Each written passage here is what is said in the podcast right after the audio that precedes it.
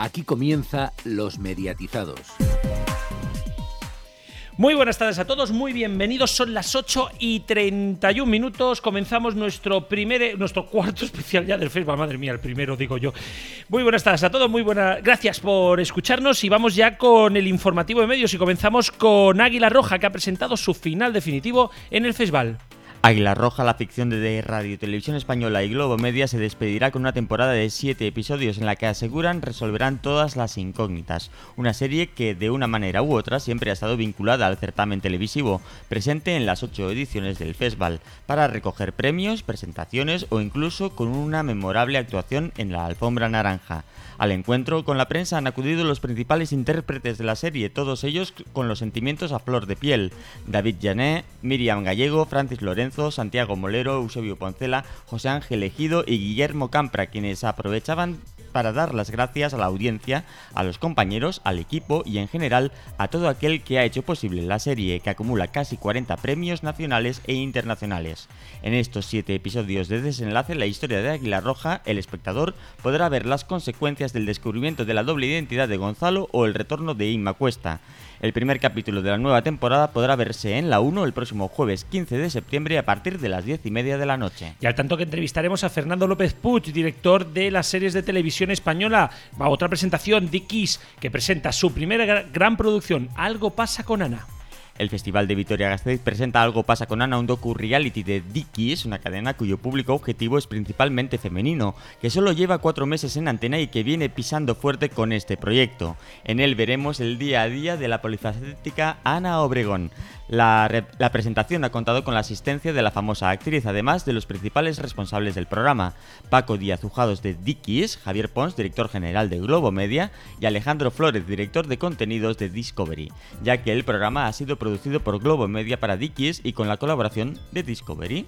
Gracias a este programa podremos conocer verdaderamente a Ana, que sin duda es uno de los personajes más queridos del mundillo de la televisión, según ha destacado Díaz Ujados. El docu-reality seguro que engancha a numerosos espectadores gracias a la dilatada carrera de la conocida actriz. Hay vidas que merecen ser contadas y la de Ana merece serlo, también ha señalado Díaz Ujados. Al principio la propia Ana no quiso participar, pero finalmente decidió aceptar. Gracias a ello se podrá ver a una madre luchadora y, y soltera que ha soñado con ser actriz, ha dicho la polifacética intérprete. Al tanto que entrevistaremos también a Paco Díaz Ujade, eh, que es el director de Dickies, creo que me he equivocado con el apellido. Viacom también ha presentado las nuevas temporadas de MTV España y Paramount Channel. Paramount Channel, en esta nueva puesta de la cadena, actores y actrices españoles se enfrentan a unas breves preguntas escritas por Elvira Lindo con el único fondo de un papel pintado y dirigido por Tony Garrido. El estreno será este sábado 10 de septiembre a las 3 y media de la tarde y en él aparecen José Sacristán, Loles León, Michelle Jenner, Antonio Resines y Naujan Emri. Además, Viacom ha mostrado la nueva temporada de MTV España con MTV Super Short segunda temporada como buque insignia. También entrevistaremos a Rafael Portera de Paramount y a Tony Garrido, ojo, que nos ha hablado también de su nuevo programa, el nuevo programa de M80 Arriba España. Seguimos, Historia presenta su nueva superproducción Bárbaros, El Despertar. Historia ha presentado este jueves en el Festival de Vitoria Bárbaros del Despertar, su nueva y ambiciosa serie documental que se estrena en el canal el próximo lunes 19 de septiembre a las 10 de la noche. La serie parte de una perspectiva nunca antes vista en televisión y recoge el ascenso y caída de Roma a través de las hazañas de nueve guerreros históricos que pusieron en jaque al Imperio Romano. El acto ha contado con la presencia especial de la actriz Christy Mitchell, que interpreta a Boudica, la guerrera y reina celta que se vengó de Roma en el año 61 después de Cristo tras los horribles abusos perpetrados del imperio sobre su pueblo. Os hemos resumido en cuatro minutos todo lo que ha pasado hoy en el festival, pero no sabéis ni la que se ha montado porque además hemos tenido también Pro Festival, que ha seguido avanzando con la conferencia de Tacho Bennett de MediaPro, al cual también entrevistaremos. Pero vamos al resto de las noticias. Hola Antonio. Muy buenas equipo, aquí desde redacción estamos Antonio y Cristian con las otras noticias del día. Hoy una muy importante desde la radio, porque tal y como confirmamos en los mediatizados con Radio Chips en el programa del pasado día 1, Frank Blanco ha fichado por Europa FM. Pues bien, Hoy, en el programa 700 de Zapeando, el presentador ha desvelado que se hará cargo de un nuevo programa titulado Vamos Tarde y que se emitirá de 8 a 10 de la noche, como ya hemos dicho, en Europa FM. Horario de 8 a 10, que por cierto ya desveló el periodista Carlas Fité en la web fotrilipo.com también el pasado día 1. Y ahora saludo a Cristian y seguimos con un nuevo canal en Movistar Plus. Pues sí, efectivamente, muy buenas tardes. El Grupo de Comunicación Libertad Digital continuó su expansión audiovisual con su incorporación en la plataforma Movistar Plus, en la que se podrá ver Libertad Digital Televisión a partir del 15 de septiembre en el canal 125, con nombres como Federico Jiménez Los Santos, Luis Herrero, Dieter Brandau o Juanma Rodríguez son los que se presenta este canal donde se podrán ver íntegramente y en directo programas como es La Mañana de Federico en Casa de Herrero, Fútbol es Radio o El Primer Palo. Además de estos programas, Libertad Digital completa su oferta televisiva con contenidos propios del grupo, como en temáticas como cine, salud, economía o cultura. Y hablando de Movistar, esta mañana en el marco del Telco celebrado en Santander, Telefónica ha presentado datos informando de que llevará la fibra a 25 millones de hogares en 2020 y también la que será su nueva conexión de fibra básica. A partir de octubre se subirán de 30 a 50 megasimétricos a todas las nuevas altas. Asimismo, los ya clientes deberán llamar al 1004 para solicitar el aumento gratuito. El esportero de la selección española de fútbol sala, Luis Amado, fichará por Eurosport para comentar los partidos de la Copa del Mundo de Fútbol Sala que se celebrará en Colombia del 11 de septiembre al 1 de octubre. Luis Amado se sumará en el análisis a Julio García Mera, otro de los exjugadores más laureados de nuestro país y que colabora con Eurosport desde el año 2012, y al periodista Gustavo Muñana, José Manuel Díaz y Miguel Ángel Méndez, que serán los que narren la competición. Eurosport 1 y Eurosport 2 emitirán la que será la octava edición de la Copa del Mundo de Fútbol Sala, que se disputará por segunda vez en su historia en Sudamérica. Vamos ahora con las audiencias. Telecinco se lleva el día con un 14,1%, pero el prime time es para Antena 3, con el hormiguero 14,9%. Y la segunda entrega del especial 1, 2, 3 Hipnotízame, que marcó un 16,5%. Hazte un selfie vuelve a bajar y se sitúa en el 2,6% en su tercer programa. Pero las alegrías para cuatro vinieron desde First Dates, que ganó por primera vez al intermedio por una décima, y el buen estreno de Wayward Pines, una serie que llegó a un 9,5% de media. Y eso que hace dos años que se estrenó, ¿quién lo diría? Y por último, recordar que esta noche se estrena la edición 17. Sí, 17 de Gran Hermano en Telecinco. Esta vez sin la presentadora de las anteriores, Mercedes Milá. ¿Será Jorge Javier Vázquez? Sí, Jorge Javier Vázquez, quien conduzca las galas. Y hasta aquí el informativo de medios. Más información en neo.es con dos es y en todas las redes sociales de Neo y los mediatizados, donde, como ya sabéis, estaremos comentando todo lo que acontezca en el Festival de Televisión de Vitoria. Devolvemos la conexión.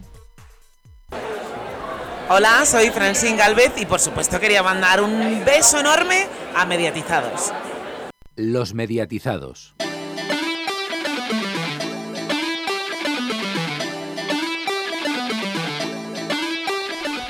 Bueno, y vamos a entrar ya a analizar todo lo que está sucediendo en el festival y comenzamos como siempre con una entrevista. Hoy tenemos que hablar con con bueno, el director de la ficción de televisión española. Han presentado cuatro series y qué mejor que hablar con Fernando López Puch para que nos cuente todo lo que vamos a ver en las próximas semanas y meses de televisión española.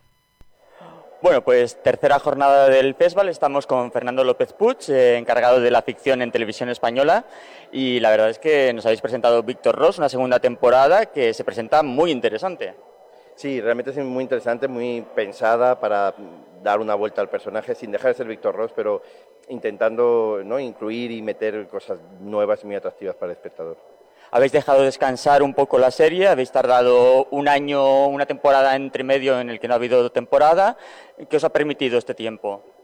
Pues en principio madurar lo que habíamos hecho, el trabajo realizado antes, ver los pros, los contras, ¿no? y hacer un Víctor Ross más maduro, o por lo menos más rico en aquello que podíamos dar. ¿no? Eh, eh, pues le hemos hecho un poco más físico, más activo, eh, em, sin perder tampoco ese Víctor Ross deductivo. ¿no? El lunes también os presentasteis la sonata del silencio. ¿Qué nos puedes contar de esta serie? ¿Cuándo se va a emitir y qué respuesta esperáis obtener del público?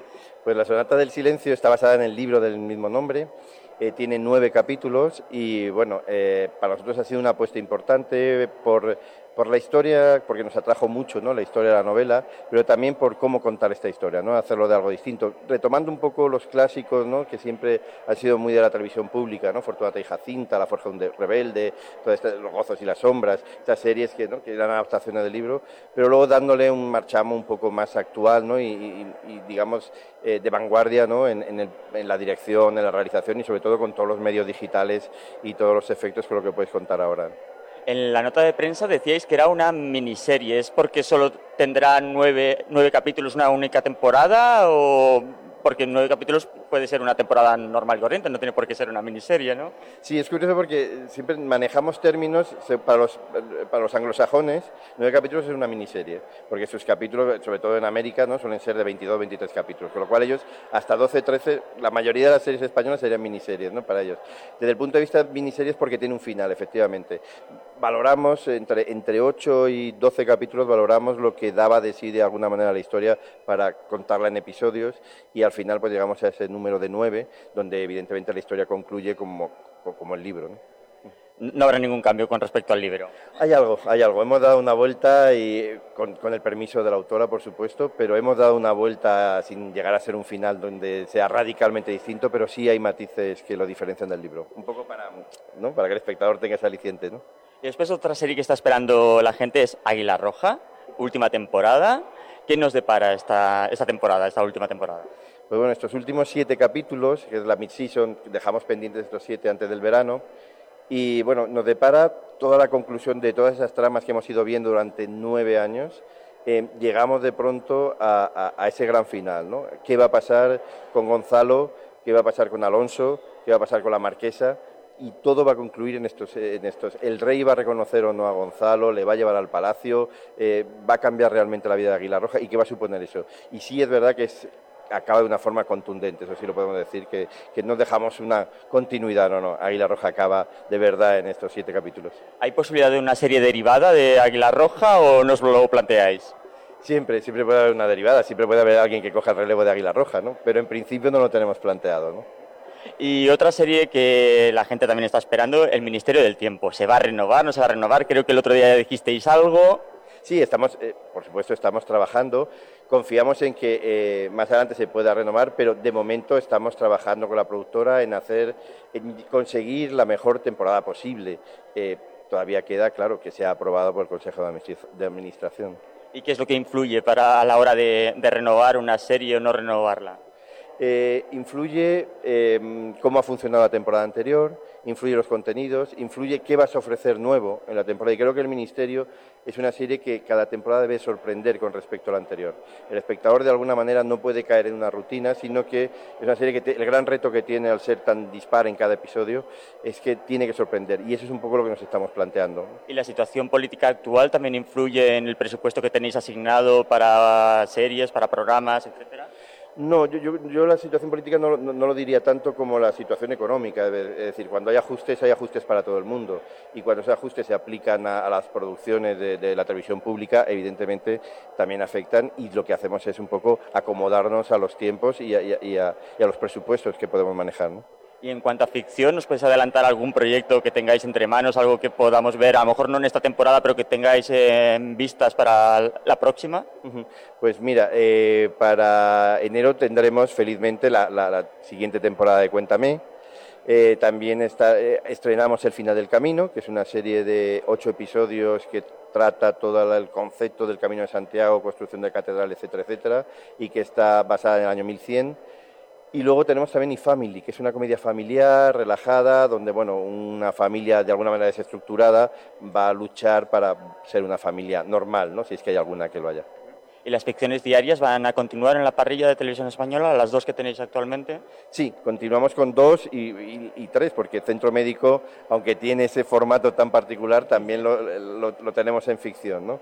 Eh, y en principio sí, continúan las tres.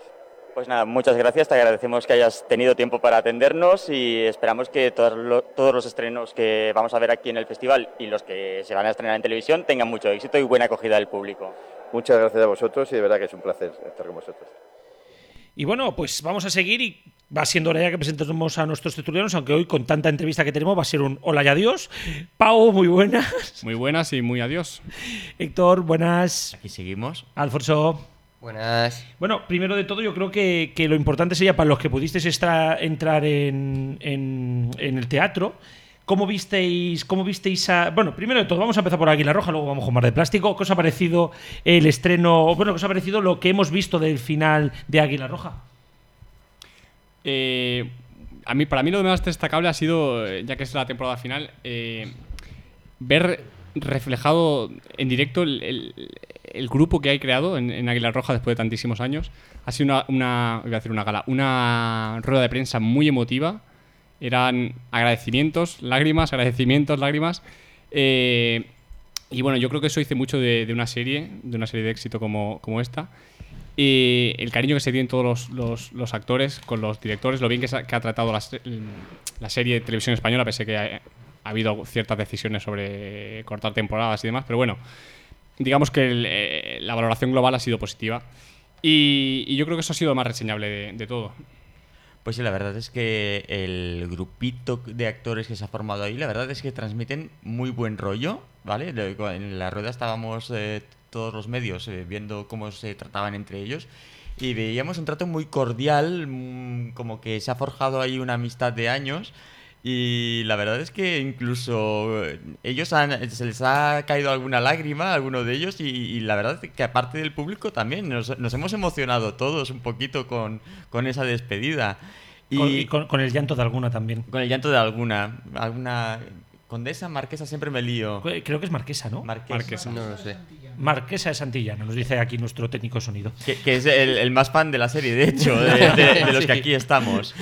Y, y la verdad es que también se ha hablado en esta rueda de prensa de, de esta mid-season que han realizado y que también en otros momentos se han cortado series y que se han perdido un millón y medio de, espectadores y que el, el- el propio de Televisión Española nos decía que a él también le gustaría saber dónde se habían metido esos espectadores a la vuelta. O sea que, no sé, ya, ya veremos estos últimos siete capítulos de Águila Roja cómo, cómo es el desenlace, porque la verdad hemos visto una imagen en el tráiler eh, del final que la verdad mm, nada bueno había ahí. Pues yo suscribir lo que han dicho mis compañeros de que ha sido una mm, rueda de prensa de muchas emociones. Es lógico que son actores que han compartido muchas horas de trabajo juntos durante 8 o 9 años y hombre, pues les da pena acabar la serie y dejar de verse. Eh, yo quería señalar, hombre, de un poco una queja a Televisión Española que yo creo que no ha sabido tratar la serie bien y no darle el cierre a lo mejor cuando debía hacerlo. Porque en principio es una serie que efectivamente tenía mucho éxito, pero quizás la fueron alar- alargando mm, de mala manera y hay cortes de temporadas, como habéis comentado, que desde luego no, no fueron muy buenas para la serie, para su audiencia. Bueno, primero de todo, antes de seguir, porque creo que por aquí quieren hablar también del posible spin-off, eh, deciros que hay una última hora y es que Hora Punta, el nuevo programa de Cárdenas en Televisión Española, se estrena el 26 de septiembre. Veremos a ver qué pasa también con este formato, ahora que estamos hablando precisamente de Televisión Española. Pero tú que has hecho la pregunta, eh, el posible spin-off de, de Roja, se ha hablado también en la rueda de prensa. Mm, podría ser, podría ser un buen, un buen, una buena serie para, para la 1. A ver, nos han dicho que la opción no está confirmada, pero que sí, podría ser eh, a futuros crear un- una serie derivada con alguno de los personajes de Águila Roja, aunque de momento no se la han planteado ni para esta temporada ni para la próxima. y quizá dejar descansar los personajes un tiempo para más adelante retomar alguno de ellos y crear esa, esa serie derivada.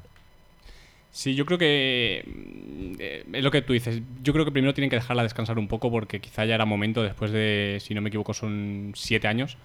eh, era momento ocho. Era momento de. de Nueve. de nueve. Bueno. Sí, sí, sí. El tema de contar, ¿no? Le damos bien. Era momento ya de darle fin y, y sí, yo creo que, que se merece un descanso. Pero mm, sería un poco osado por parte de Televisión Española dejar escapar, eh, digamos, el spin-off. Yo creo que Saturn, por ejemplo, podría ser el, el hilo de- del que tirar.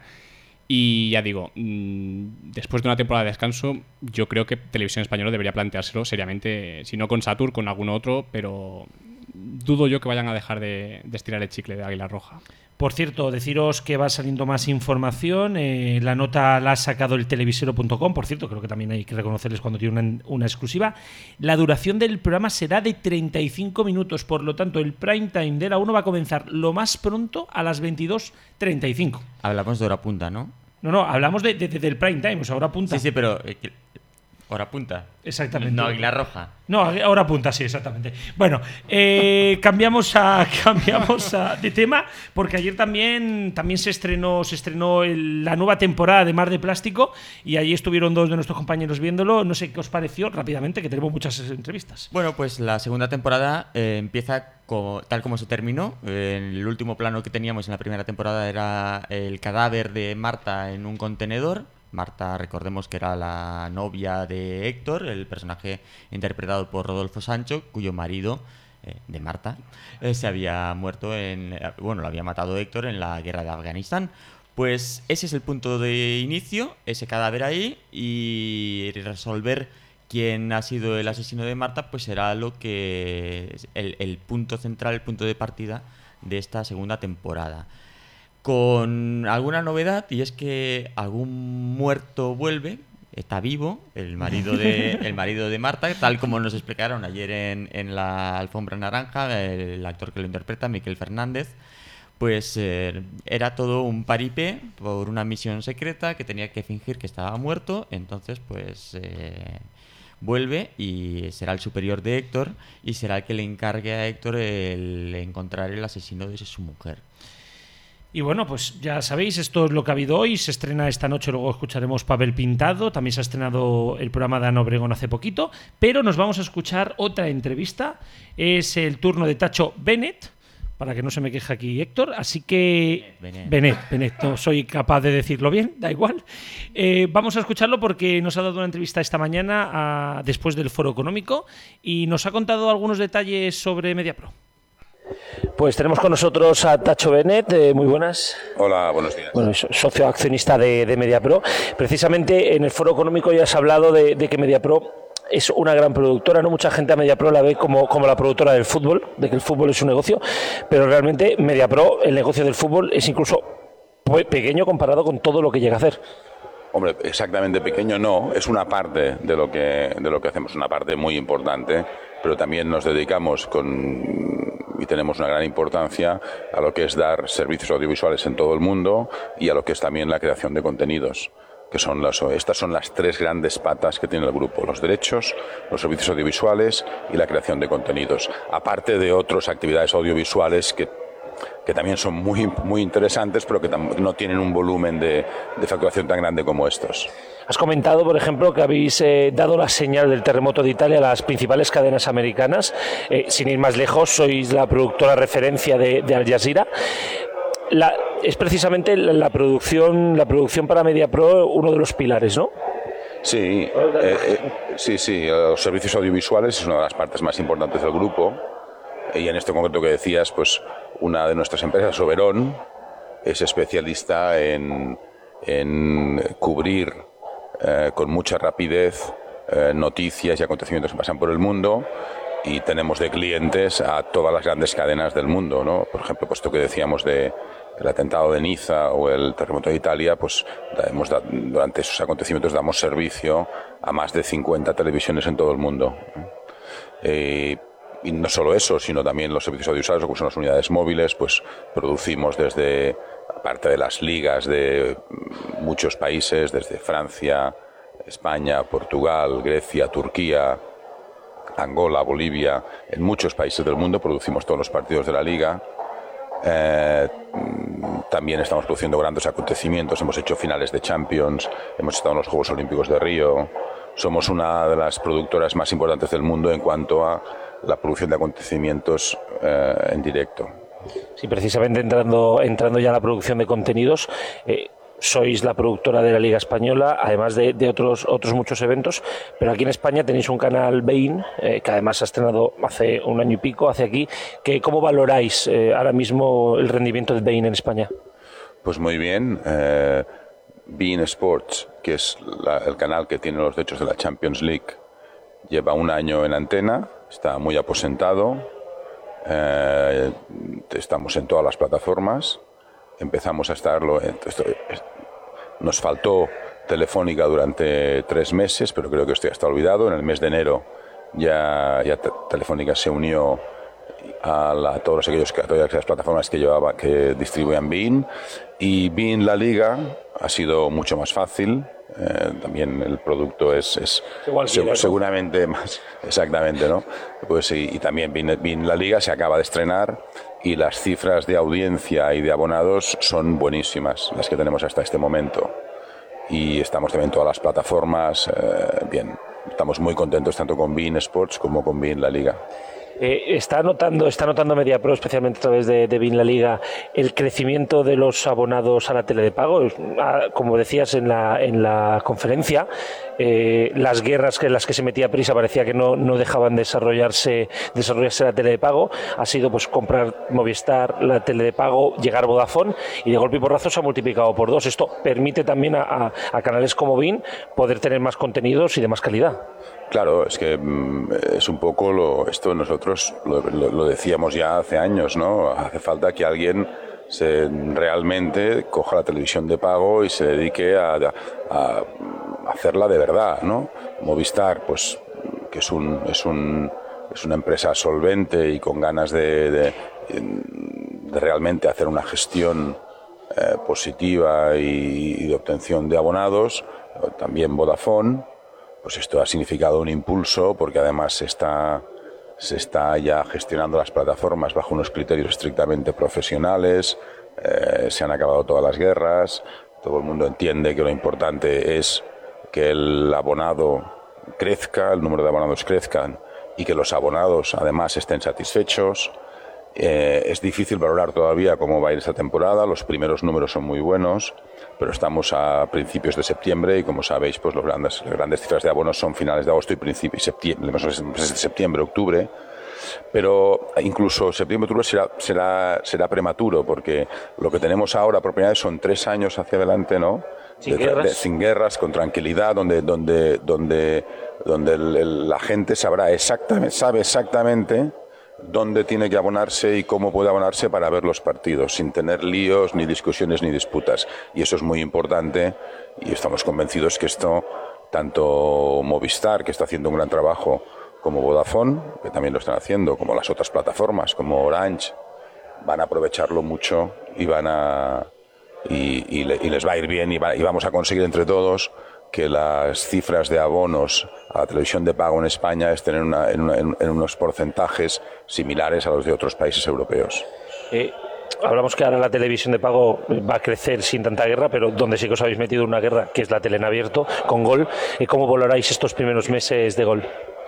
Bueno, en realidad no llevamos unos meses de gol. Efe- Efectivamente, llevamos unos meses porque empezamos a emitir en, eh, creo que fue en mayo, en junio, pero en realidad, eh, eh, llevamos, en realidad lo que podemos decir es que llevamos dos jornadas de liga, ¿de acuerdo? Porque nuestro gran asset que tenemos, nuestro gran activo, es el partido de liga de, cada semana.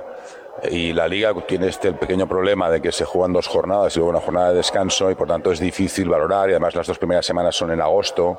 Por tanto yo creo que para tener una valoración más estricta eh, tendremos que esperar a los meses de septiembre, octubre, noviembre para ver cómo evoluciona. Pero hasta el momento las cifras que tenemos de audiencia nos parecen muy, muy, muy positivas y sobre todo muy esperanzadoras.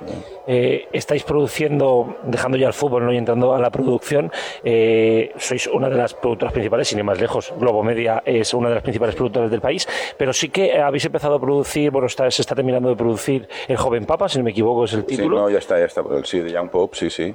Está ya producido y se presentó. Los dos primeros capítulos se presentaron en el Festival de Venecia hace una semana. Eh, ¿Cómo se va a emitir en España? ¿Se sabe ya cómo se va a emitir en España esta serie? Mm, No estoy seguro, la verdad. Me parece que todavía no se sabe cómo se va a emitir. Eh, ¿Qué otras, qué, qué proyectos hay en mente ahora mismo en MediaPro para la producción, especialmente para el país, pero también, también fuera? Bueno, vamos a producir ahora la próxima película de Isabel Cochet. ¿eh? Ah, vamos a estrenar ahora ya. Es que la verdad es que- Que tenemos aquí al lado la jefa de prensa. que me ayuda, son tantos temas diferentes que a veces no sabes.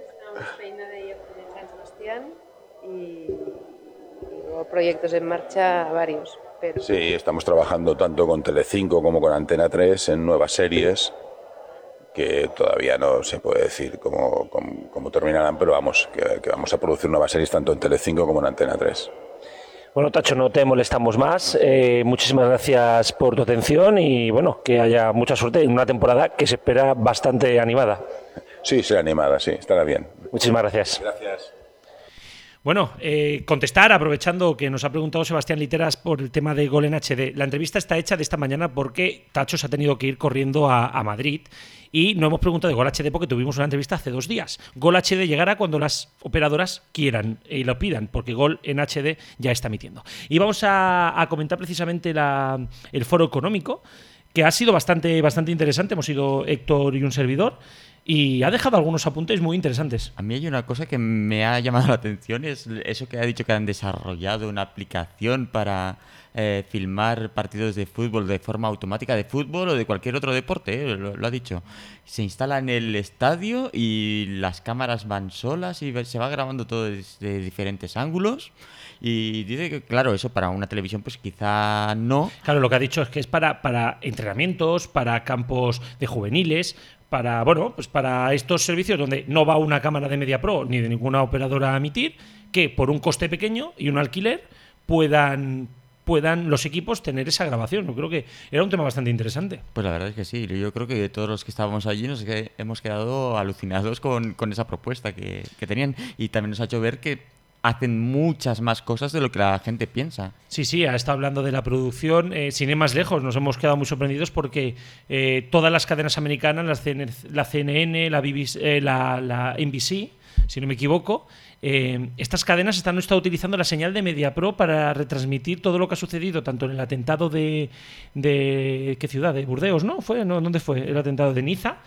Y eh, también todo el tema del terremoto de Italia, ¿no? Un poco esa internalización de, de MediaPro que, que no conocíamos tanto. Pues Aquí todo parece que es fútbol, lo que decía, por culpa de las guerras, todo el mundo habla de MediaPro con el fútbol, cuando el fútbol al final es pues un porcentaje no pequeño, pues no deja de ser un pastel importante en MediaPro, pero que aunque no tuvieran fútbol, MediaPro seguiría funcionando porque tienen otras miles de cosas. Eh, Entre ellas Globomedia, que también lo ha destacado en la conferencia de esta mañana. y que precisamente eh, hacen Águila Roja, que está terminando ahora mismo.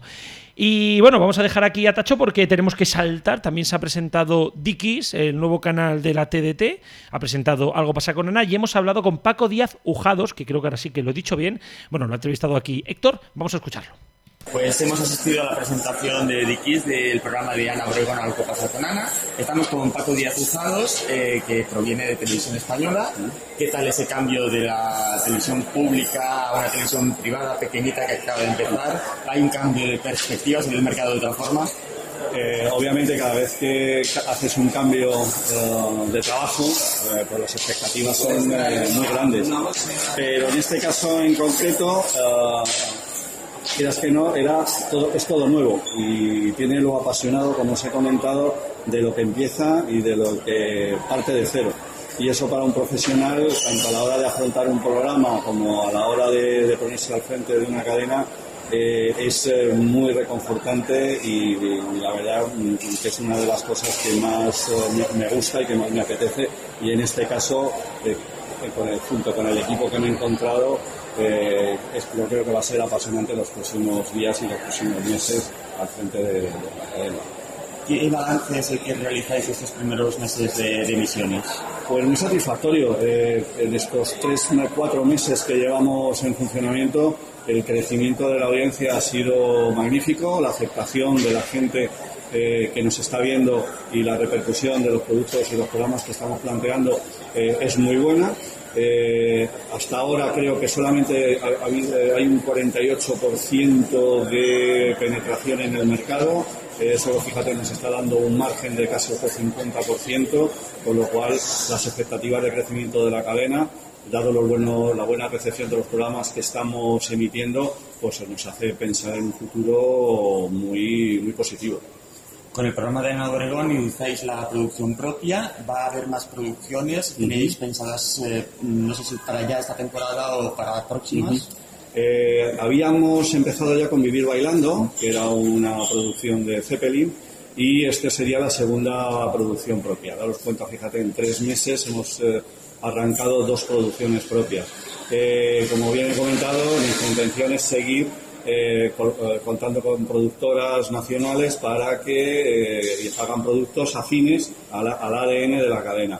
Por supuesto que dentro de, nuestro objetivo es producir y generar industria nacional, con lo cual estamos en contacto para los próximos meses con diferentes productoras que van a producir diferentes productos y que de cara a lo que queda del 16 y comienzo del 17 podamos estrenar varios programas más de producción. Y en cuanto a producción ajena comprada en el extranjero, vais a traer nuevos formatos, tenéis algo ahí importante que hayáis comprado. Eh, ahora mismo, como bien sabéis, estamos trabajando con Discovery en, esa, en la línea internacional, dado que ellos tienen unos productos muy interesantes y muy afines a la programación que tenemos nosotros en Dikis. Y creo que lo que habéis visto de lo que ha empezado ya a estrenarse en esta semana y la semana que viene, eh, estamos abiertos pues, a que haya nuevos eh, formatos internacionales, aparte de los nacionales que, como te he comentado anteriormente, estén contrastados y que podamos incluso en algunos de los casos eh, crearlos o producirlos aquí en España con los mismos conceptos que se están emitiendo a nivel internacional. De acuerdo, pues muchas gracias por habernos eh, atendido y esperamos que esta temporada de X pues eh, sea todo un éxito. Pues muchas gracias y ya sabéis, lo que tenéis que hacer es hablar mucho de Dikis para que la gente sintonice la televisión y pasemos de ese 48-49%, pues a- dupliquemos a un 80%, pero gracias a vuestra información y a la información puntual que podéis hacer de los programas y de los productos de Dikis, como por ejemplo el de. Muchas gracias. Bueno, eh, aquí también han asistido todos a la presentación, un servidor no, porque bueno, la mañana ha sido un poco compleja. Eh, pero Antonio, eh, Alfonso, ¿qué te ha parecido? ¿Qué te ha parecido? Ya no solamente, ya no solamente la nueva temporada de Dickies, sino el propio algo pasa con Ana, que además ha sido a ver, ha podido ver 10 minutos, creo, un cuartito de hora. Eh, pues sí, he podido ver solamente un trozo del principio, porque me tenía que venir corriendo al programa. Sobre la rueda de prensa de esta mañana, pues un poco lo que os he, he comentado eh, a todos un poco en privado, que Ana Obregón podrá gustar más o menos, pero es una mujer que siempre da mucho juego a los, a los periodistas y la verdad es que la rueda de prensa ha estado bastante divertida con ella esta mañana. El estilo del programa, pues un poco lo que últimamente estoy conociendo todos, con las Kardashian, con Alaska y Mario, un poco ese estilo. Nada más que como han comentado esta mañana cuando le han preguntado por las comparaciones, ha dicho que, que bueno, que cada persona pues es diferente. Y bueno, y viendo el, el programa, el primer episodio, un trozo esta tarde, pues sí, mm, sí, un poco, mm, ya digo, un poco ese estilo de los docu-reality que estamos acostumbrados a ver últimamente. Bueno, que al fin y al cabo es el target de, de Dickies, para eso lo montaron. Efe- Efectivamente. Señores, tenemos que ir a publicidad, pero antes tenemos que despedir ya aquí a los dos que se nos van a la alfombra naranja. Héctor, te escuchamos de aquí unos minutillos. Hasta dentro de un rato. Eh, Pau, eh, a ti te escuchamos ya mañana. Hasta mañana. Y nosotros vamos a descansar dos minutillos y volvemos ya. Hola, soy Manu Vaqueiro y quería mandar un saludo muy fuerte para los mediatizados. Eh, nada, un beso muy fuerte desde Vitoria. RFC Radio.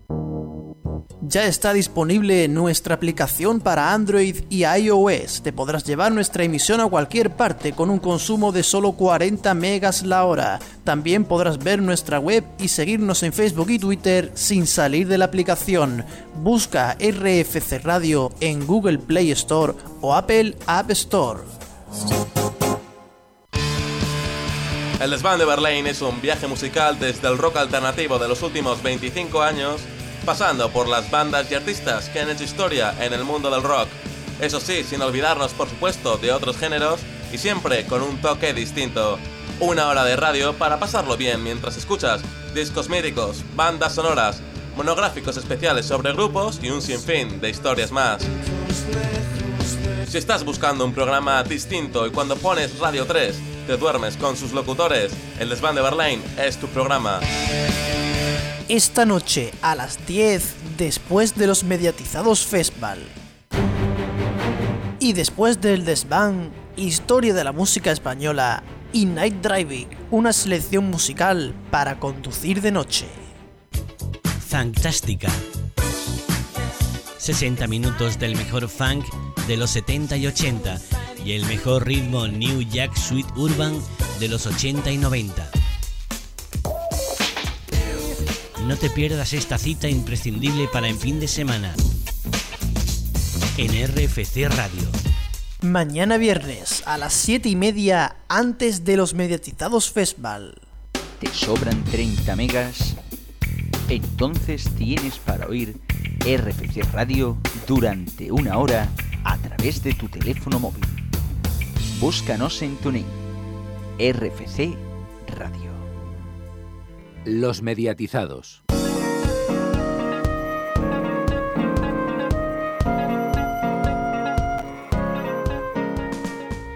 Y seguimos aquí en los estudios de Onda Cero Vitoria, que hoy no lo habíamos dicho. Eh, queremos agradecer, como siempre, a la gente de Onda Cero Vitoria que nos deje este espacio para poder realizar nuestro programa diario.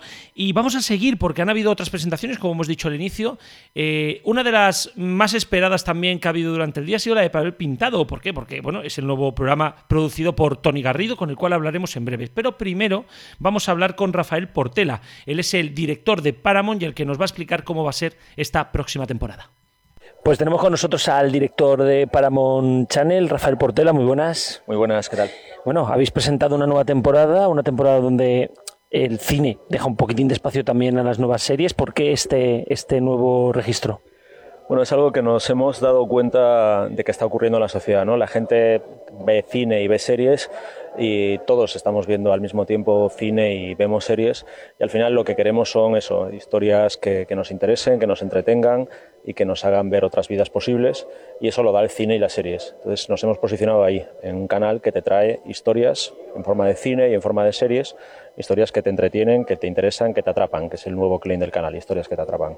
Eh, las series van a tener espacio en prime time, eh, pero durante todo el día vais a apostar sobre todo por el cine o, cómo vais a enfocar el resto del día? Sí, hay varias noches a la semana en que el prime time lo ocupan las series. Eh, la noche de los lunes tendremos Scorpion, la noche de los miércoles tendremos Sin Límites y la noche de los domingos tendremos Gotham. Y las otras noches, la noche de los martes, la noche de los miércoles, la noche de los jueves y la noche de los sábados, será una apuesta por el cine. Y luego tenemos una franja diaria en Access Prime Time, eh, justo antes de la, del prime time, que siempre es, son series. El resto del día son películas. Entonces es un poco eso, la, convivencia de series y cine que, tenemos de, parrilla para esta nueva temporada.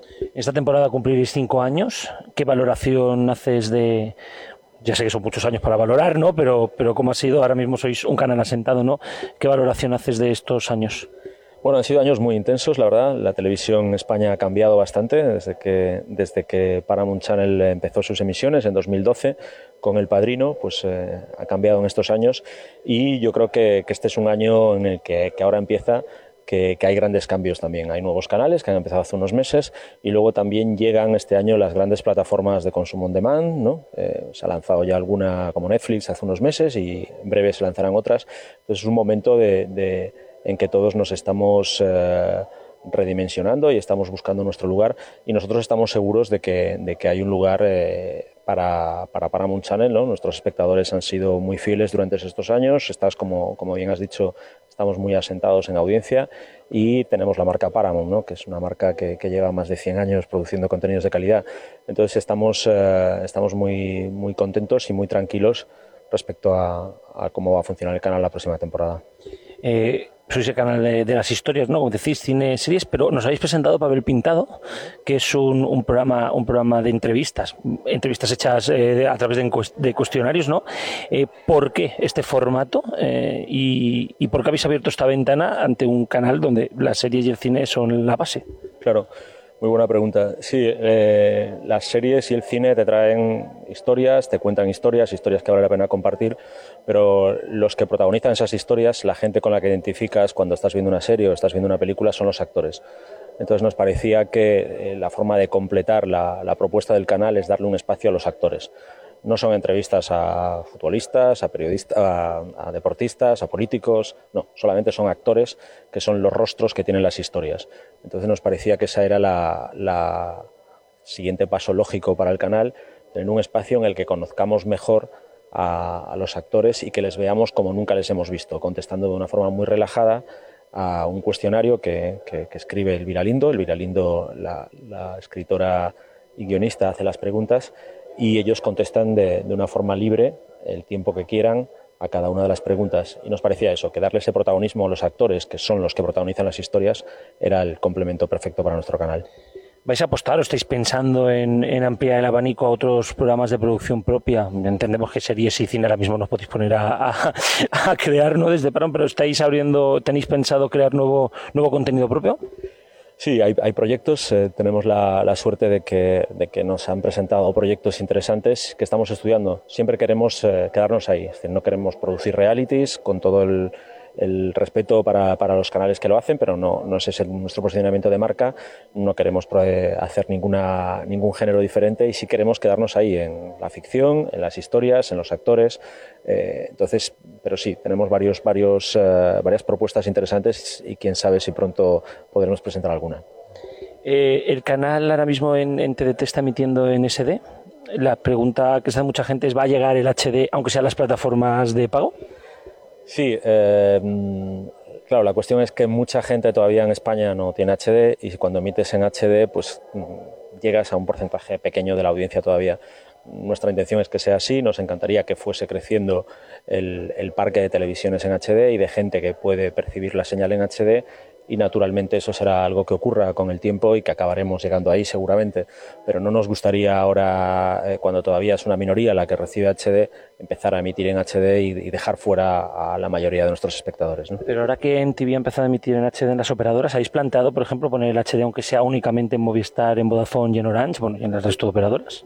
Ah, en TV es un canal de pago que, que está en las plataformas, nosotros somos un canal en abierto y eh, como te digo, es un planteamiento a futuro, que, que, seguramente estaremos ahí en unos años, pero no es un planteamiento para ahora, es un planteamiento para el futuro. Pues Rafael, muchísimas gracias y que vaya muy bien la nueva temporada y que te haya mucha suerte. Muchas gracias a vosotros y esperemos estar aquí muy pronto contando otras cosas. Bueno, Alfonso, eh, una sorpresa lo de Paramount. Eh, ya había tenido una noche a la semana de series en la pasada, iba a decir legislatura, en la pasada temporada. Y ahora, pues bueno, van a haber tres noches, por lo que nos ha contado, y el Access. ¿Qué te parece? Bueno, las legislaturas últimamente duran menos que las temporadas, o sea que... Pero sí, yo lo veo bien. Vamos a ver, es un canal de, de, ficción y está bien que programe series, que programe programas que tengan que ver con el cine y que no sea solamente cine. Además, más vale que dé una serie de contenidos y no repita las mismas películas una y otra vez. Bueno, yo aquí, a pesar de que nadie me salude, pero sepáis que estoy. Hola, hola Rubén. Muy bien, así me gusta, respondiendo rápido y eficientemente. Pero en fin, voy a hacer un poquito el contrapunto de Alfonso, y es que a mí no me parece tan bien que haya series en Paramount. Y me explico. Cuando este canal llegó a España, se anunció como el canal de los peliculeros, ¿os acordáis de las promos? Los peliculeros, este es vuestro canal, todo cine de gratis en la TDT, que salían ahí los chanantes haciendo la broma. Sin embargo, ya empezamos. Bueno, vamos a poner una serie, pero cuidado que está muy controlado, ¿eh? Vamos a poner tres, pero está controlado. Bueno, venga, también el Access. Bueno, venga, uno de producción propia, pero que está controlado. Yo creo que esto, poco a poco, quieren cambiarle la cara a este Paramount Channel que tendrá como base el cine, por qué no decirlo, pero que quiere ser otro wannabe de una generalista. Pero Rubén, eh, precisamente han habido muchas quejas eh, de Paramount de que se repetían muchísimo las películas, que estaban todo el día repitiendo las películas, que eran las mismas películas. Eh, ¿Tú cómo haces para emitir más películas? Sabiendo que en abierto emitir películas no es barato, es barato emitir las películas que emite Paramount Channel, pero aquí A3 Media tiene unos contratos brutales, Telecinco tiene unos contratos brutales. Eh, ¿Qué hacen? ¿Cómo lo hacen? Es que algo tendrán que meter. Y en, la en la entrevista ya nos dice que se niegan a hacer realities, que se niegan a hacer entretenimiento más allá de programas dedicados al cine, como por ejemplo el de papel pintado, ¿no? Eh, que no van a hacer entretenimiento, que ellos dicen que, bueno, esta ventana de las series es la manera que tienen de poderse abrir a, a otros espacios, porque es que yo lo que veo es que el cine se estaba repitiendo muchísimo. Bueno, hay una cosa que siempre te va a pasar y si te acuerdas también sucedió con 4 y con la sexta. Al principio casi no podían tener cine porque Antena 3 y Telecinco y Televisión Española lo tenían copado. Conforme fue avanzando en el tiempo, fueron consiguiendo más cine. No sé yo si meter series a la parrilla realmente es una solución, un parche temporal o un vamos a ponerlo a ver si cuela. Realmente vale que son ficción, Hasta ahí te lo acepto. Pero... Nos ha negado que vayan a hacer realities, ¿eh? que eso también es bueno. Vale, vale. Afortunadamente. Claro, pero es, este es mi temor, es decir, hace una temporada nos decían, no, no solo una serie y porque es muy especial, ahora ya nos dicen que tres, que si el Access, y a lo mejor de aquí a dos temporadas nos están diciendo, hombre, un reality sí, porque hay que abrirse.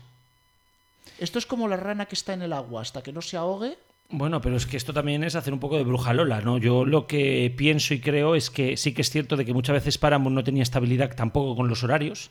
El poner una serie en el Access permite estabilizar el horario del cine de antes y de después muchas veces ese, ese contenido de una hora te permite poner unos horarios mucho más ajustados y yo esta es la peraza que tengo, ¿no? Pues tres noches, cuatro noches de cine, tres noches de series y, y que al fin y al cabo, bueno, y el Access, que es donde se supongo que reemitirán las series, porque claro, tú no puedes emitir una serie en prime time y luego no volverla a emitir. Claro, pero sin embargo, si tú lo que quieres es calzar horarios con el Prime y que sea medianamente constante, lo que sí puedes hacer es recurrir a contenedores. Tú te acordarás del todo cine de la Sexta 3. De acuerdo, Con lo acuerdo. cual controlas mucho más la parrilla. Bueno, esto. Sí, bueno, aquí son, aquí son estrategias y habrá que ver un poquitín por dónde sale. Toca hablar con, con un grande, con un grande de la tele, de la radio y de la comunicación en general. Eh, ahora mismo está a puntito de salir por la alfombra naranja, pero hemos creído que mejor que tenerlo en directo en la alfombra era mejor podernos sentar a hablar tranquilamente. Vamos a escuchar a Tony Garrido, que nos ha hablado de papel pintado, que nos habla de Arriba España y nos habla de You. Pues tenemos con nosotros a Tony Garrido. Muy buenas. Muy buenas, encantado de saludarte, un placer. Bueno, nos has presentado aquí en el festival Papel Pintado, mm, un programa bastante novedoso que además, no, como bien nos has dicho en la rueda de prensa, no se hace en ningún lado. Vas a sentar a famosos delante de un papel a que, a que expliquen su vida. Sí, en este caso son actores y actrices. Ellos se preguntan, ellos se responden, ellos deciden la duración, ellos eh, van manejando los hilos y después nosotros eh, vamos editando las respuestas y, las vamos juntando unas con otras. Para mí es una joya, ha sido un, yo creo que es un descubrimiento, creo que es una cosa tan sencilla, tan bonita, tan, tan descriptiva y, y- y cuando acabemos la producción tenemos además ese catálogo de todas las voces que conforman el, el- el programa de, de actores y actrices de este país que me parece un, un privilegio, ¿no? Me parece que existir a, a papel pintado y es un privilegio. ¿Y por qué Elvira Lindo? Porque Elvira Lindo para mí es, primero, una de las... eh, para mí es la mejor periodista de este país. Eh, lo- leemos sus artículos cada fin de semana. Es alguien que conoce muy bien la profesión del actor. Ella ha sido actriz. Elvira ha escrito guiones y ha escrito libros que se han convertido en guiones. Eh, bueno, yo creo que, Elvira, por su cercanía, por su entorno, es alguien que conoce muy, muy, muy bien la profesión y es ella, de una forma, ella dice amable, aunque a veces tiene un poquito más retorcido, un colmillo un poco más retorcido, es la persona idónea para, para imaginar las preguntas que van a contestar ellos y ellas. Eh, ¿Picaste tú la puerta de Paramount o te vinieron a buscar? Bueno, yo creo que fue un, un camino común. O sea, eh, habíamos puesto en marcha algunos programas en, en otros canales de, de- de- de la Viacom. compañía de Viacom y pues lo uno llevó a lo otro y hablábamos en su día y, y cómo y, y bueno y hasta hoy que estamos aquí presentando el programa. Y, y voy a decirlo, a mí lo que más responsabilidad me da es que Paramount es un canal que lo hace gente muy amante del cine y de las series con lo cual no les puedes colar ningún gol, porque ellos eh, cuando hablan de actores saben cuáles. Entonces, eh, ha sido un trabajo con ellos. Agradezco profundamente el- el- la- cómo hemos podido trabajar el papel pintado con ellos. Has comentado que son 20 programas. Eh, ¿Cuántos entrevistados habéis tenido? Pues estamos hablando todavía, tenemos eh, más de la mitad, pero serán en total como unos 80 actores y actrices. ¿Esta va a ser temporada única o, o planteas que pueda volverse a hacer? Yo ojalá que podamos seguir haciendo. Es un, es un programa muy agradecido y cuando, cuando lo veas al completo, no solamente el teaser que hemos mostrado hoy, eh, es un programa muy agradecido. Yo estaría encantado de hacer 30 temporadas.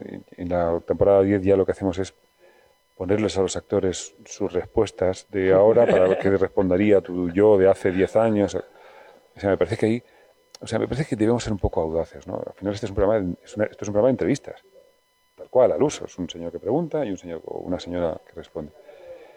Eh, Es un programa de entrevistas y me parece que, bueno, que hemos, lo hemos llevado un poco más, más lejos de lo, de lo que es tradicional, pero, pero originalmente es un programa de entrevistas. Bueno, habéis encontrado un filón, ¿eh? Aquí el entrevistado se pregunta, se responde.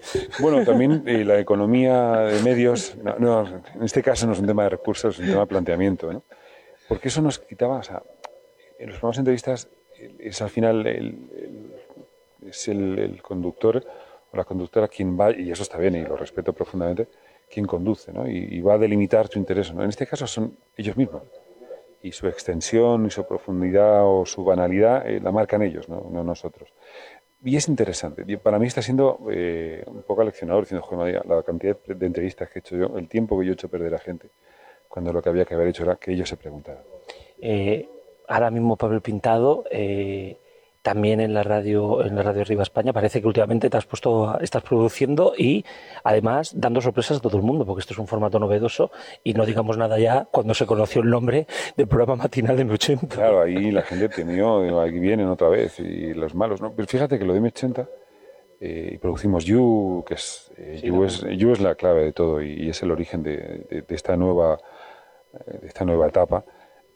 Arriba España, yo entiendo, además en según qué entornos, Arriba España, bueno, Arriba España pretende, eso puesto en manos de un cómico, como grito de guerra, eh, pretende en primer lugar arrebatárselo a los malos que durante ocho décadas lo han tenido como suyo ya está bien. Hablamos mucho de la memoria y demás. Yo creo que, que nos devuelvan primero el diccionario. Lo primero que tienen que hacer los señores es dar, devolvernos el diccionario. Eso es lo primero. Entonces, eh, la sorpresa ha sido mucho. El otro día tuvimos cierta polémica. Primero, fuimos. Es muy difícil en estos días hacer algo que, que- suponga algo, ¿no? Situar un programa. Y nosotros situamos el otro día un programa de M80 en la primera línea de la conversación. Y eso es muy complejo. Eh, sabíamos que iba a ser transgresor. Algunas opiniones a mí me duelen, sobre todo por parte de quien viene. ¿no? Ha habido una parte de un sector triste, como, no, no, es que lo que pretendemos es justo lo opuesto a lo que Y yo creo que los motivos son. Había, había una foto de Wyoming, Juan Luis Cano, mía y del Sueco. Y no sois nada sospechosos. Claro, es que otra cosa, ¿no? Es que, es que a, mí me, me- o sea, a mí me despidió un, un señor bastante triste, eh, Chení, que se llamaba, que era del PP, me echó de la televisión, de la radio televisión pública. Dije, pues es que yo sospechoso no soy. Al contrario, se trata de devolvernos a todos el diccionario. La sorpresa de estos días es descubrir, ya lo sabía, pero comprobar que Juan Luis Cano es el tipo más brillante, es el com- mejor comunicador de este país. Y la idea es hacer algo que, es, eh, que está en las redes, que, que está en Instagram. O sea, los programas ahora, de los vídeos se ven en Instagram. y- ya no hacemos programas, construimos proyectos. Y sí, está siendo una época muy, muy intensa, pero muy feliz. tenemos la oportunidad de poner, eh, de, poner en, de dar vida a proyectos maravillosos con gente alucinante. Y eh, la gente, vaya, como es extraordinario. O sea, da gusto trabajar así. Elvira, los actores, ahí tienes a José Sacristán hablando. Ese hombre está ahí para abrazarlo ahora mismo. O sea, tenemos mucha fortuna. Bueno, pues muchísima suerte con tus nuevos proyectos, con los tres.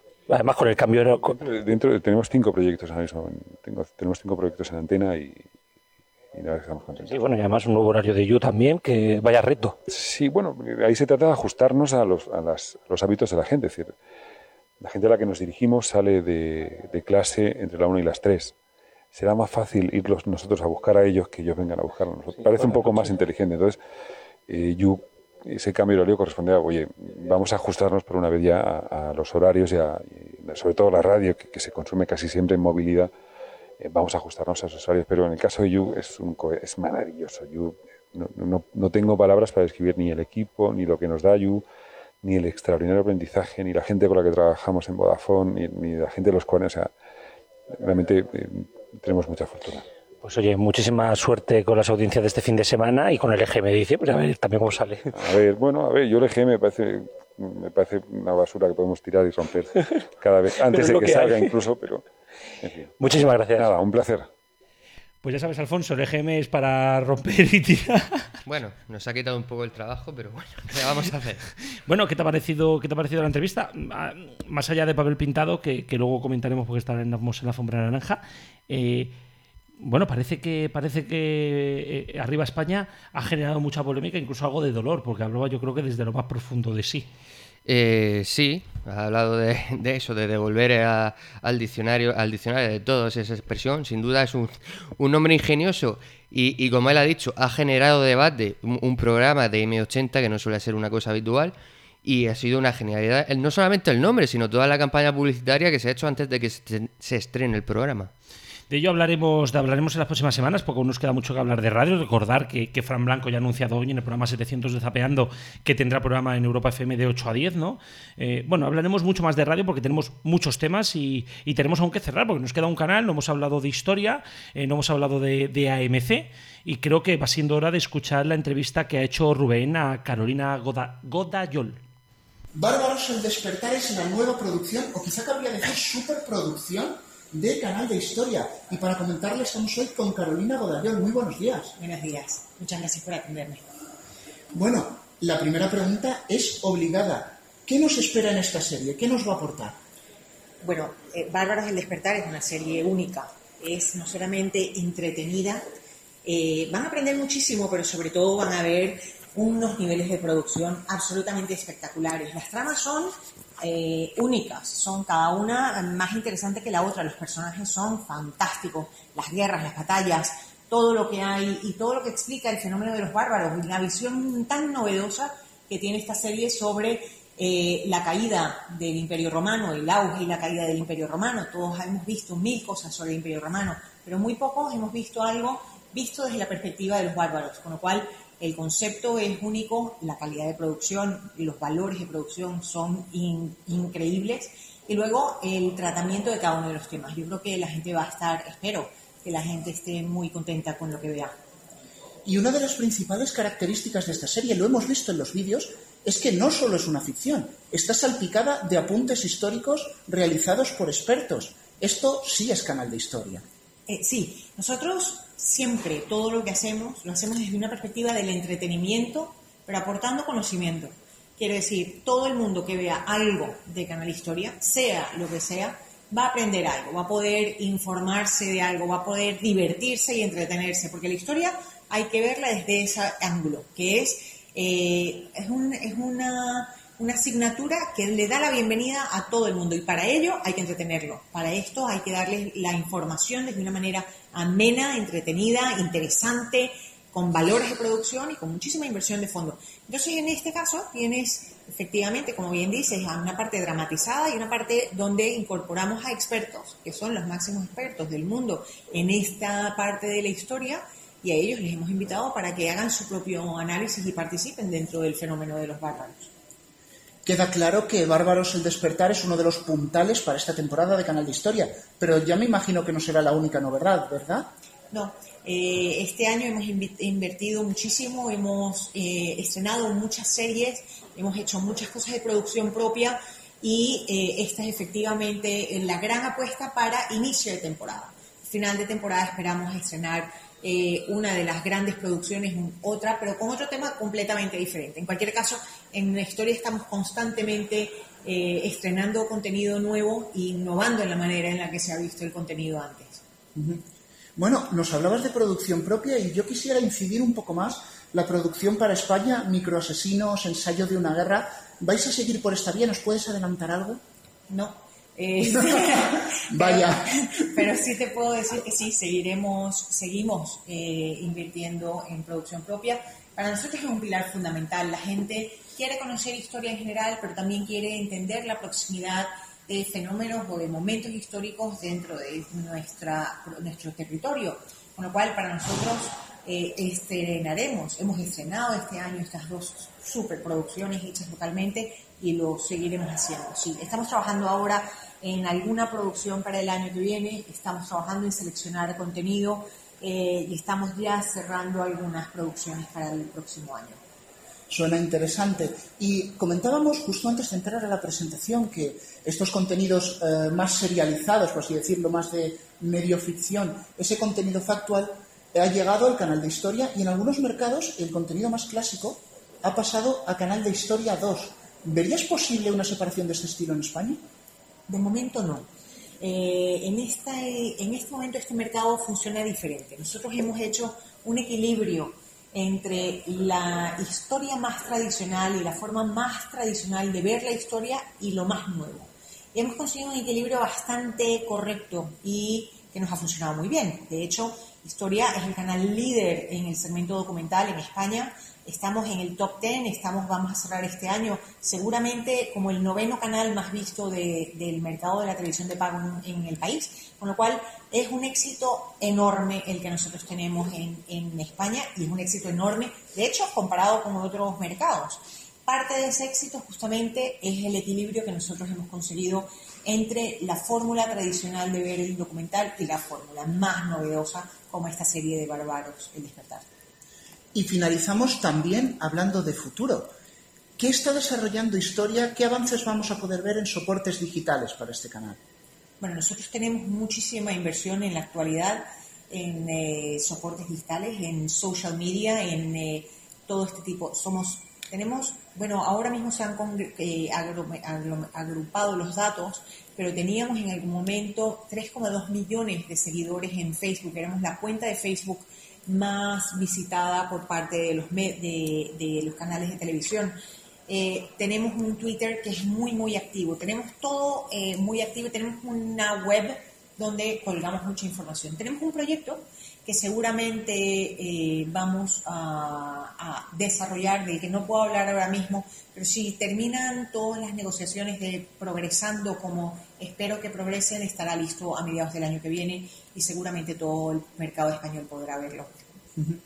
Pues Carolina, muchas gracias por habernos atendido. Esta gran apuesta, como decías, en medios digitales, no solo Historia, sino AMC. Y simplemente desearos lo mejor y que vaya todo fenomenal. Muchísimas gracias, gracias a ustedes por venir y atendernos. Bueno, Rubén, eh, ha sido una presentación la de historia. Bueno, dicen que incluso, bueno, no sé, explícanos tú cómo es el documental, cómo, qué es lo que has visto. Sí, sí, explícanos tú porque soy el que ha ido, ¿eh? No, claro, es que a mí me lo habías explicado antes y claro, explícaselo primero a la audiencia antes de que yo opine lo que me has dicho, claro. Claro, claro, como eran documentales, pues claro. Bueno, la verdad es que ocurre a veces que en el festival hay presentaciones a las que vas con una cierta predisposición y luego te das cuenta de que las cosas no son como tú te pensabas. Y esta ha sido una de ellas. Vikingos realmente es una serie de ficción, está guionizada, pero yo me iba predispuesto a decir, bueno, una serie de ficción, la han metido en canal de historia, este no es su lugar, esto no es canal de historia, pero cuando ya pudimos ver el material, pudimos ver un vídeo, esta ficción, esta trama guionizada, está salpicada de apuntes hechos por historiadores, por expertos, por esquemas incluso que te aparece el mapa y te dice fueron de aquí hacia aquí, ganaron esta batalla, hubo tantos muertos. Y eso ya sí que es canal de historia. Es algo bastante diferente. Según comentábamos en, en los corrillos al final de la, de la presentación, realmente lo que se busca con esto no es tanto crear una serie de ficción, sino acercar lo que es la historia a un público más joven, a un público más nuevo, que no quiere el documental clásico, que tiene su público Sí. y lo sigue teniendo y lo seguirá teniendo, sino decir a alguien, bueno, dame algo más suave, quiero ver algo más fácil de digerir audiovisualmente, no sé si me explico, algo que no sea tan pesado. Y yo creo que pueden conseguirlo. Hombre, realmente, realmente el canal Historia está haciendo un giro, pero un giro sin, sin olvidarse de, de su, de su pasado, creo yo, ¿no? Y, y apostar por esta ficción, por estas, estos documentales, esta ficción guionizada puede ser algo muy, muy potente en un futuro próximo. ¿eh? Yo creo que al final, al final la gente joven no, no apuesta tanto por, por los documentales clásicos, ¿no? Como tú bien has dicho.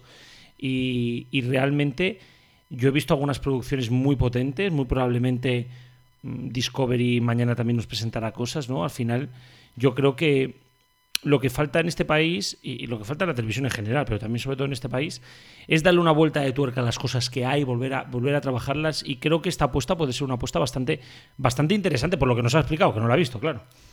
Bueno, de todas formas, lo de dar una vuelta de tuerca es algo que siempre hay que hacer para que un contenido mantenga su frescura.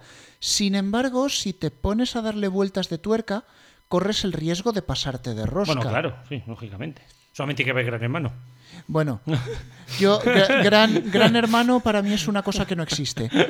Pero volviendo al tema de historia, si os habéis fijado en las parrillas, probablemente de dos años a esta parte, habéis visto que el Factual entró con muchísima fuerza en historia, casi tanta como en Odisea, que Me- se llevó media parrilla por delante. Me recuerda mucho al Virus Kiss. Ha sido Sí. virus factual.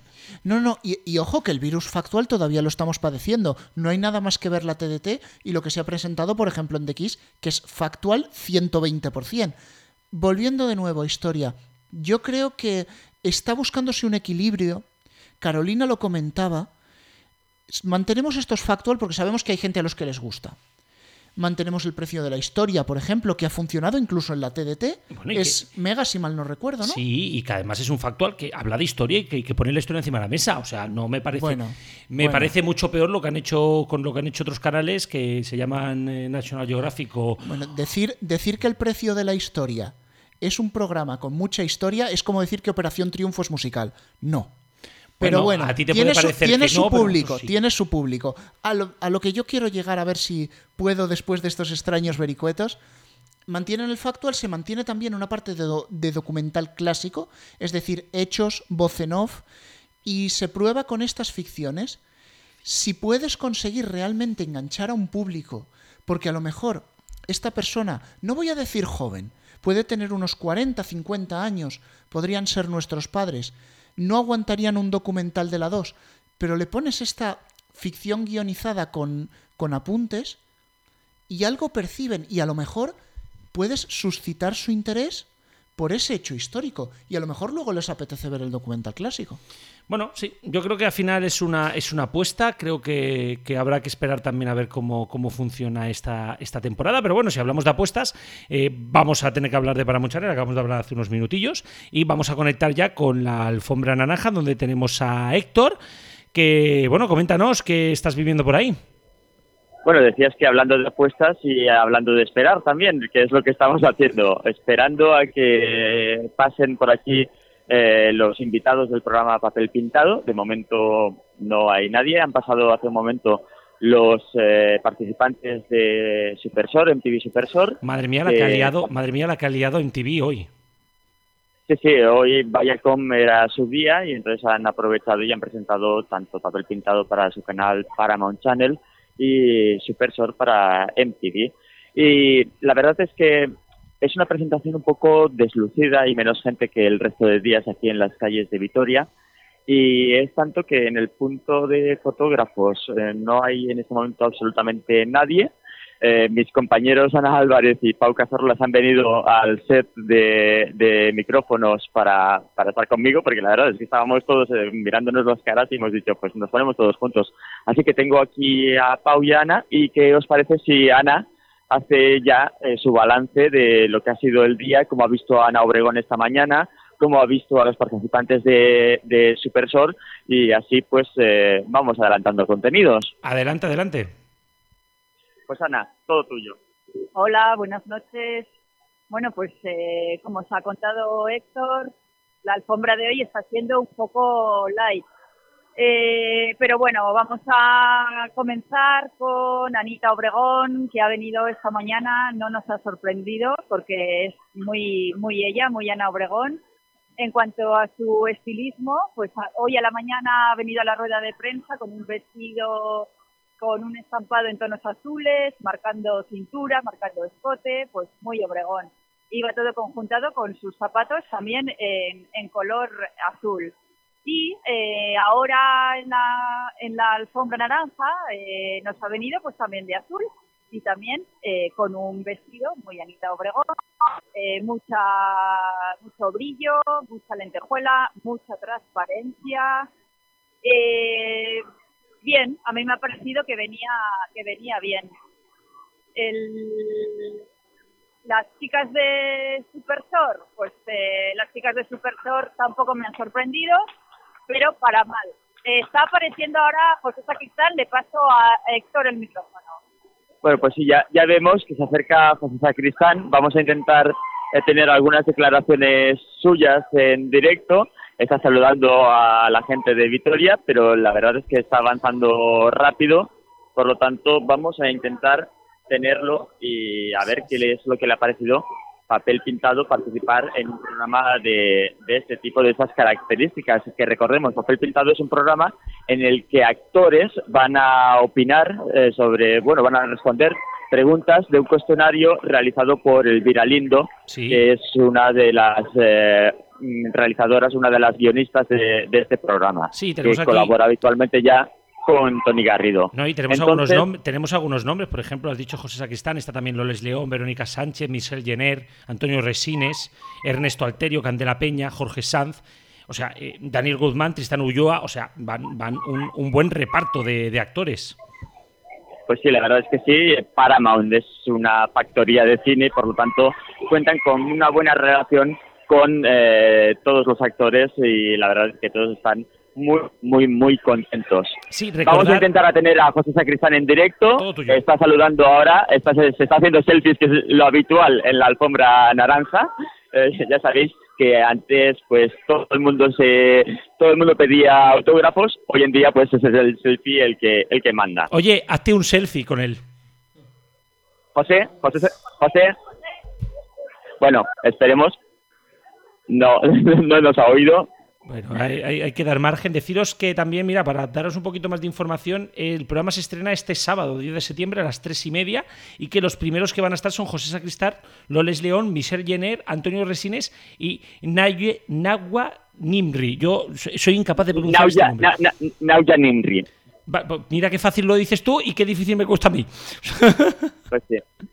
Bueno, José Sacristán ya está aquí a mi lado, eh, lo han pillado unos compañeros, se lo ha llevado el jefe de prensa del festival, a ellos primero, entonces Bueno, vamos claro, a intentar Re- eh, os, informo, tenerlo. os informo un poquitín, Entonces- eh, os informo un poquitín para los que no veáis la alfombra naranja. Siempre la primera televisión que, que hace el corte es la gente de Vitoria TV, de VTV, Vitoria Televisión, porque bueno, tienen muy buena relación con el festival y les dan cobertura durante todo el año. Y bueno, no deja de ser. Se pasan toda la semana hablando del festival. Lo que estamos aquí es como, es como el canal olímpico para los periodistas deportivos. Bueno, pues es Vitoria Televisión para, para los que estamos en el festival. Todo el día repitiendo las alfombras naranjas. Y bueno, pues tienen esa prioridad que todos entendemos. Pues sí, la verdad. eh, eh, no sé cómo de la reacción de la entrevista, supongo que será corta. Entonces estamos aquí esperando. Son entrevistas que al final se alargan un poquitín. Eh, bueno, a- Alfonso. eh, José, mira, ya tenemos a José. un momentito que se hace una foto y lo tenemos con nosotros. Estamos, estamos en directo en la radio para los mediatizados, José. ¿Qué ha supuesto para ti participar en este programa? ¿Y hay alguna pregunta que te haya sorprendido?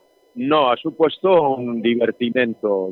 Yo sabía, ya daba por sentado que siendo las preguntas originales o venidas de Elvira Lindo, pues no es ser sino divertidas, inteligentes, y así ha sido.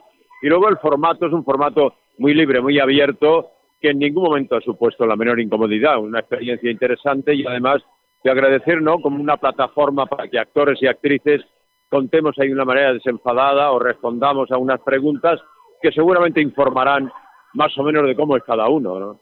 De haber tenido un interlocutor delante. Hubiera sido, hubiera sido otra cosa, sí. Habría sido otra Sí, seguramente las, las preguntas eh, formuladas con una, con una persona delante, la respuesta hubiese sido distinta. La verdad es que eres un trabajador nato, tienes muchos proyectos. eh, eh, a- mañana mismo veremos el primer capítulo de Velvet de esta última temporada en la que también participas. ¿Qué más tienes eh, en este horizonte? Ahora, bueno, iniciamos la peri- el periplo de muñeca de porcelana en el matadero. Hicimos una pequeña gira, incluido Vitoria, que estuvimos aquí no hace mucho tiempo, y ahora la recuperamos el resto de la gira para prácticamente por todo el año que viene. Pues nada, pues que esos proyectos salgan adelante, que vayan muy bien y estamos deseando ver la primera entrega de Papel Pintado que tiene muy buena pinta. Muchas gracias, gracias a vosotros. Muchas gracias. Bueno, eh, tenemos, eh, ¿tenemos algún protagonista más? Pues eh, delante de mí pues está Tony Garrido y tenemos a Elvira Lindo también hace, haciéndose selfies. Pilla, Si podemos Elvira- tener a Elvira Lindo para el directo estaría muy bien. Pilla a O Elvira sea que- Lindo, que, que nos encanta como periodista, nos encanta, nos encanta en general. O sea, Elvira Lindo, Alfonso, es, es de lo mejorcito que tenemos en este país. Pues sí, da gusto escucharla por la radio y leerla en los periódicos. Y bueno, eh, tenemos, que, tenemos que ir continuando también. Danos, pídenos paso en cuanto, en cuanto la tengas. Pues Y- están cogiéndola del brazo para traérnosla porque saben que estamos en directo, por lo tanto eh, lo están intentando. Bueno, lo están intentando, esto, esto se alargará un poquitín. Este- Estas alfombras naranjas en las cuales hay tan poca gente, ¿no? Otros días que no paran de pasar, es uno detrás de otro, uno detrás de otro. Pero bueno, que, que, bueno, esto es el directo y que al final las alfombras naranjas son muy complicadas. Yo, mm, a todos los que, a todos los que nos escucháis, me gustaría que os pusierais en la piel de Héctor y los codazos Bueno, que se va a pues- tener que pegar mañana. Todo tuyo. Pues ya tenemos aquí a Elvira Lindo en directo para los mediatizados en esta edición especial del festival. Elvira, bienvenida a Vitoria. Muchas gracias. ¿Qué te parece la acogida del público? Uh, madre mía. ¿Te esperaba tanta gente? No, no, no, no, no sabía ah, nada de este movidón que hay aquí. Mira, Pepe Sacristán. Este sí que tiene público, sí. Tiene tirón. Tiene tirón. ¿Cómo surgió la idea de papel pintado? ¿Cómo se te ocurrieron esas preguntas, eh, ese formato? Bueno, eh, la idea surgió de Tony Garrido. Yo creo que Tony deseaba que volviéramos a, trabajar a trabajar juntos, ya lo habíamos hecho en la radio, y me propuso hacer algo con actores, y claro, es un medio en el que yo me muevo como pez en el agua, ¿no? Entonces, eh, es muy muy chulo el programa, os lo recomiendo, ha quedado muy bonito. Estamos deseando verlo. ¿Y tus colaboraciones en el país eh, siguen adelante? ¿Vas a ampliar a- de alguna manera en suplementos?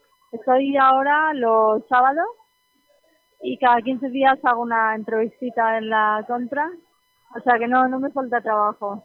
No te falta, no te falta. Y esperemos que siga así porque con la situación actual, tener trabajo es lo que importa. Muchas gracias, Elvira, por estar con nosotros. Gracias a vosotros, hasta luego.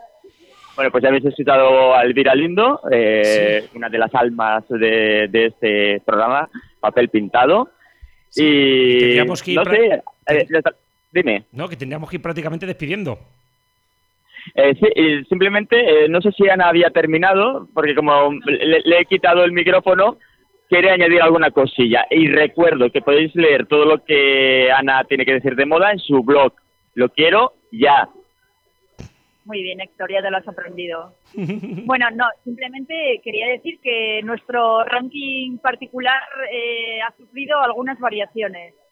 Eh, en cuanto a chicas, eh, tenemos, se han incorporado eh, unas, mira, en el ranking femenino de peor vestidas, ayer os comenté que estaba eh, Pilar Castro. Vale, pues ya no. Eh, sigue estando, pero en primera posición están Electra y Arancha por Supersor. Eh, ayer dije que era difícil superar a Pilar Castro. Mm, Nada, os engañé. Eh, era posible y Electra y Arancha pues han venido hoy con un- unos estilismos lo que viene siendo Tony, vamos. Dos, Pilar Castro. En el puesto número tres tenemos a Miriam Gallego, que la hemos podido ver con un vestido, un vestido bastante simple y me ha parecido hasta de mala calidad, fíjate. Y en el número cuatro, que se me olvidó ayer, eh, como peor vestida, está Chenoa. Chenoa, tienes que cambiar eh, el, el estilo que tienes porque ese estilo ya no se lleva. Y bueno, el resto del ranking eh, está igual. En chicos, como peor, está Carles Pancino, que no va a haber quien le gane, eso seguro, y Eduardo Noriega. Y como mejor vestido, Rubén Cortada, Fran Perea y Luis Fernández de momento. Pero mañana esperamos a la It Girl eh, nacional por referencia, que es Paula Echevarría. Y yo creo que, que subirá mucho, pero que mucho el listón de esta alfombra naranja. Bueno, pues mañana, mañana hablamos. Pues así es, eh, despe- despedimos la conexión ya desde aquí, desde la Alfombra Naranja. Nos disponemos a entrar en el teatro para visionar este primer capítulo de Papel Pintado, que recordemos que se estrena este sábado en Paramount Channel. A- a Mañana las tres y media. Estaremos aquí sin falta eh, para la Alfombra Naranja de Velvet. Hasta mañana, Héctor, y nosotros Hasta mañana. y nosotros vamos a ir vamos a ir cerrando porque bueno, tenemos aún que contaros algunas cosillas más, así que eh, dadnos un minuto. Hola, soy Patrick Criado y quiero enviar un saludo a los mediatizados.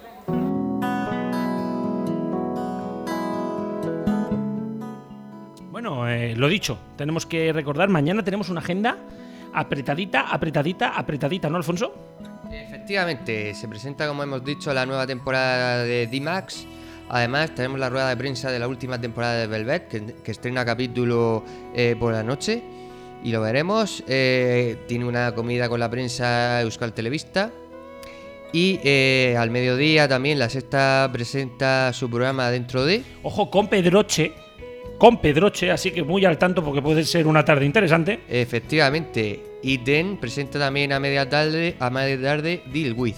Además tenemos también Pro Festival que acabará y tenemos por las noches las dos galas. Una gala será la de Go Asen de, ETV y luego, por supuesto, la alfombra naranja de Velvet que la viviremos aquí en directo. Será nuestro último programa. Pero bueno, bueno, nuestro último programa del festival. Lógicamente, jueves que viene volveremos a las 8, 7 en Canarias, como siempre, en RFC. Recordaros un par de cosillas. Esta noche, estreno de Gran Hermano. Sé que a muchos de aquí nos gusta, pero bueno, seamos claros, es un evento importantísimo. Y también recordaros que desde hoy se están compitiendo los Paralímpicos, Alfonso. eh, son 11 días de competición y cada día vais a poder seguir a través de neo.es y en nuestras redes sociales todo lo que ocurra. ¿Por qué? Porque nuestro compromiso, igual que estamos con los Olímpicos, estamos también con los Paralímpicos. Muy al tanto porque os iremos narrando las medallas. Ya tenemos un oro, además. Sí, sí, sí. Hemos estado segundos del ranking durante mucho rato, pero, pero bueno, muy al tanto porque, porque hoy además Teresa Perales se juega también una final y puede tener su vigésimo tercer oro. Ya le gustaría a algún olímpico tener 23 oros. Hombre, a cualquier español sin duda. Por supuesto. Pero bueno, señores, tenemos que ir cerrando ya. Antes que nada, de nuevo, dar las gracias a Onda Cero Vitoria por dejarnos estas instalaciones. Dar las gracias a todo el equipo de RFC que está haciendo lo posible y lo imposible porque desde aquí podamos tener toda la información de fuera y que esto suene. Por supuesto, las gracias a Rubén, al cual vamos a despedir ya. Hasta mañana. Hasta mañana, señores y señoras. Y Alfonso, a ti también. Nos escuchamos mañana. Hasta mañana. Recordar que toda la música de este programa es Creative Commons, menos la que suena de fondo cada vez que conectamos con la forma naranja. Y a todos, nos escuchamos mañana, 8 y media, 7 y media en Canarias. Adiós.